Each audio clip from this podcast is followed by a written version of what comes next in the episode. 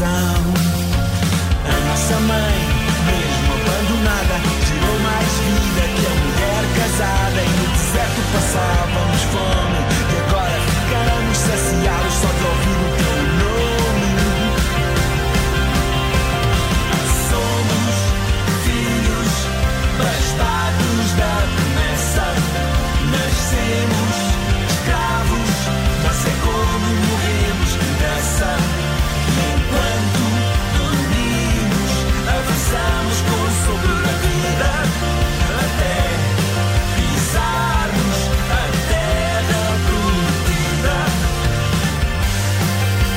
Terra Prometida, tema título para o disco do Jonatas Pires, que é nosso convidado hoje no Cabeça de Cartaz. Jonatas, bem-vindo à Rádio Observador, bem disposto? Olá, Nelson. Sim, sempre. Ótimo. Olha, eh, estava aqui eh, a olhar aqui eh, também algumas das tuas últimas notícias a propósito do lançamento deste Terra Prometida. Já vamos falar desses concertos que acontecem já para a semana, na segunda-feira em Lisboa e na sexta no Porto.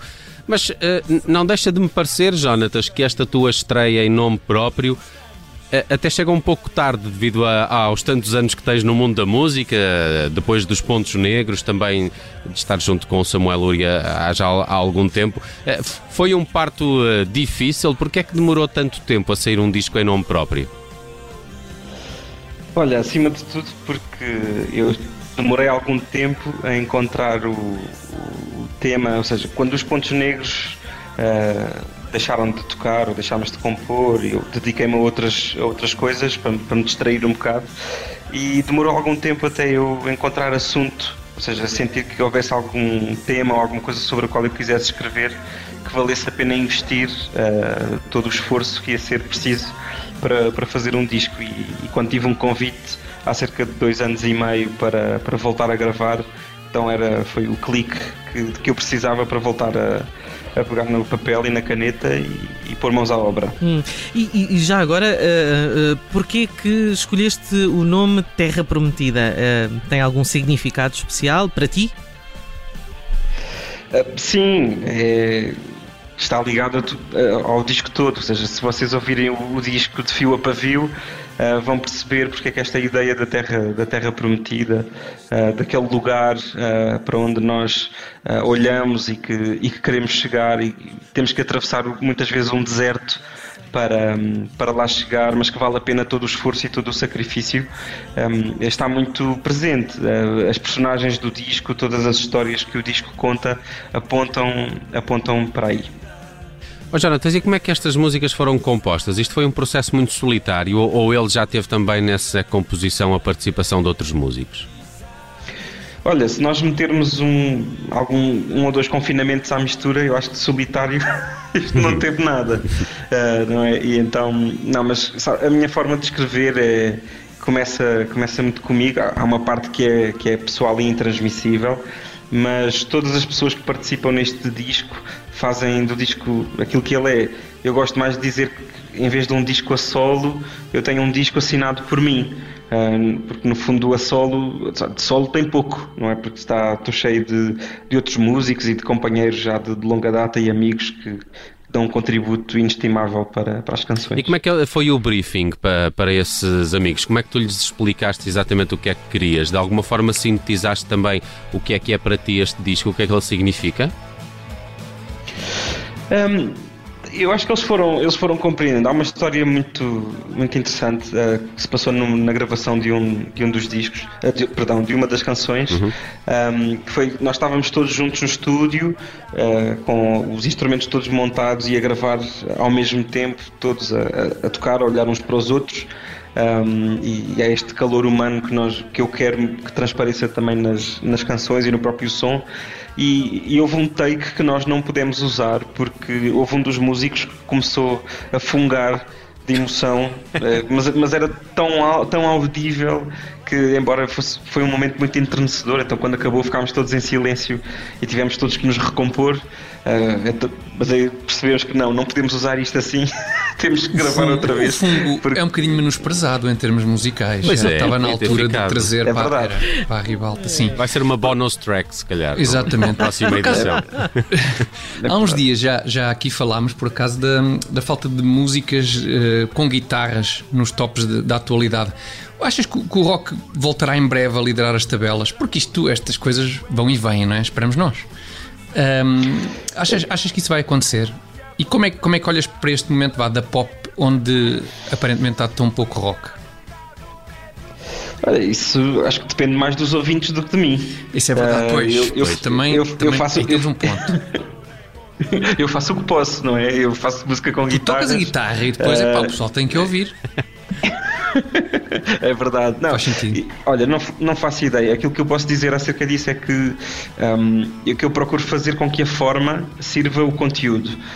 Hum, e há palavras eh, que, quando as queremos dizer, eh, tem que ser de uma determinada forma. Não, não- é a mesma coisa que ter determinadas conversas eh, com, com pessoas, com as pessoas que, que nos amam ou com, ou com que amamos. Não, há coisas que não podem ser ditas de qualquer maneira. Tem que ser com intenção e com, e com cuidado e todo o contexto importa. Então há, há coisas que nós para dizermos não. O rock tem tem uma eletricidade e ainda uma mística que nos permite, e para mim, pessoalmente, ir além só do, da, da- daquele trio do, do amor romântico com, com, com, com três acordes, mas permite-nos ir, ir além disso. E as minhas inspirações, por exemplo, eh, se pegarmos no, em cantores como o Bob Dylan, como o Bruce Springsteen, como o, o Johnny Cash, eh, até o Tom Waits, que são cantores que eu admiro.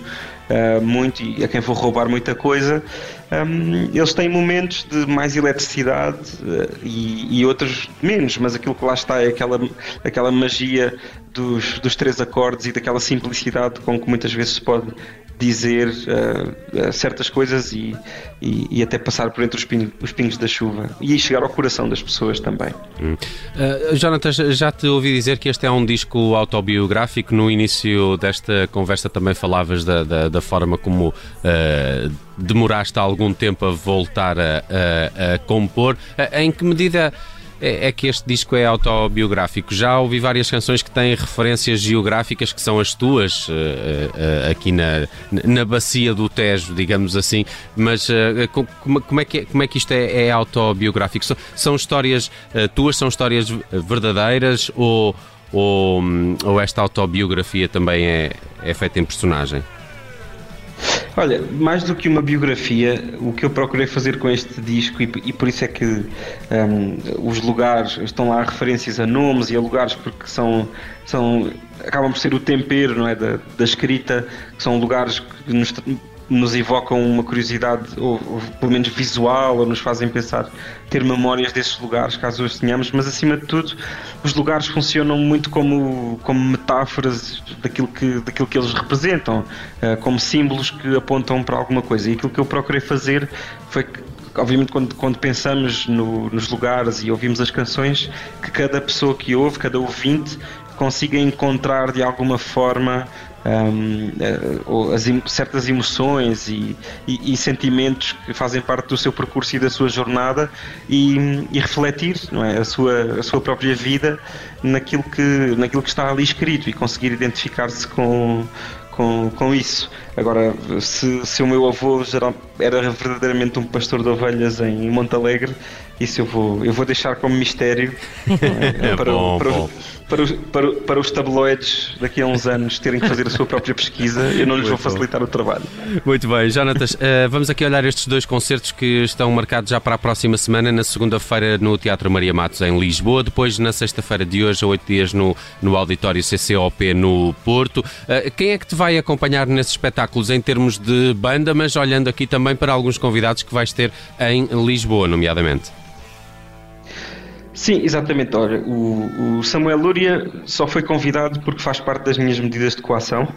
Portanto, eu fui obrigado claro. a ter. Teve pela, ser, não é? Exatamente. Pelo, o, o, tribunal decretou e eu tive que o, tive que o convidar, uh, mas depois uh, os outros dois convidados foi mesmo porque quis, a Selma Wamus e o, e o Manuel Palha dos Capitão Fausto. Eles participam todos no disco um, e, e, e, vão, vão lá estar a brilhantar aquela noite uh, de uma maneira que eu nunca poderia fazer sozinho. E quanto à banda, são os meus, os meus companheiros de gravação, como o António Quintino, que é um baixista extraordinário, e eu estou aqui de facto a cometer quase um, um crime, não é? A começar pelo baixista, que é uma coisa que nunca se faz nas bandas de rock, mas eu quero dar o destaque que ele merece, que ele fez uns, uns arranjos de cordas uh, muito bonitos um, ah, para, para o disco e que vale a pena ouvir. Depois temos o David Pires e o Silas Ferreira, os meus companheiros nos Pontos Negros há muitos anos, uh, por isso se querem, se querem ver três quartos dos Pontos Negros é, ao vivo é. podem aparecer.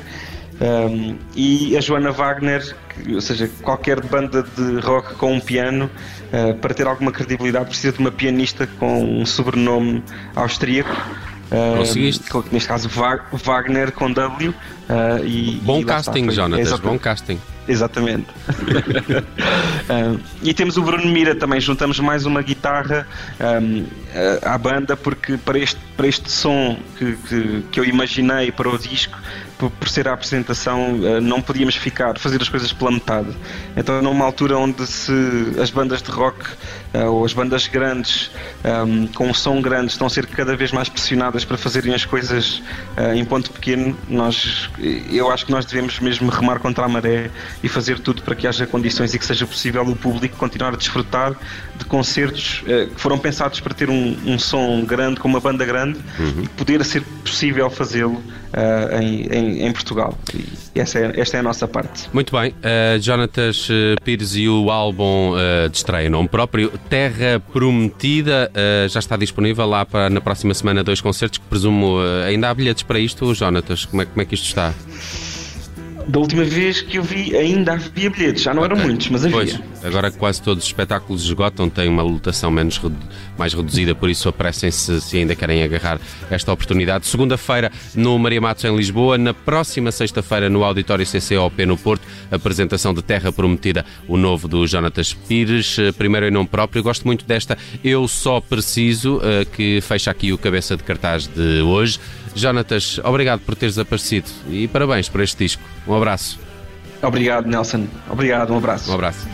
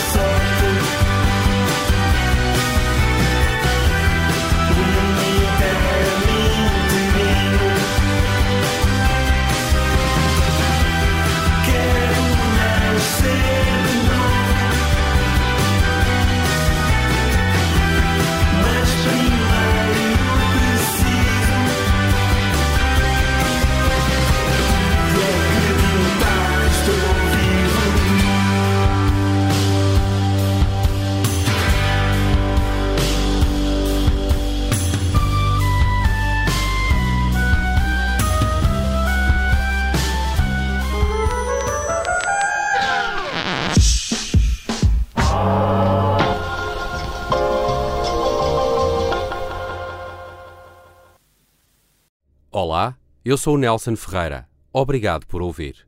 Se gostou, pode subscrever este podcast e, se gostou mesmo muito, pode partilhá-lo. Este é um podcast da Rádio Observador. Pode ouvir a rádio online e também em FM 98.7 na Grande Lisboa, 98.4 no Grande Porto.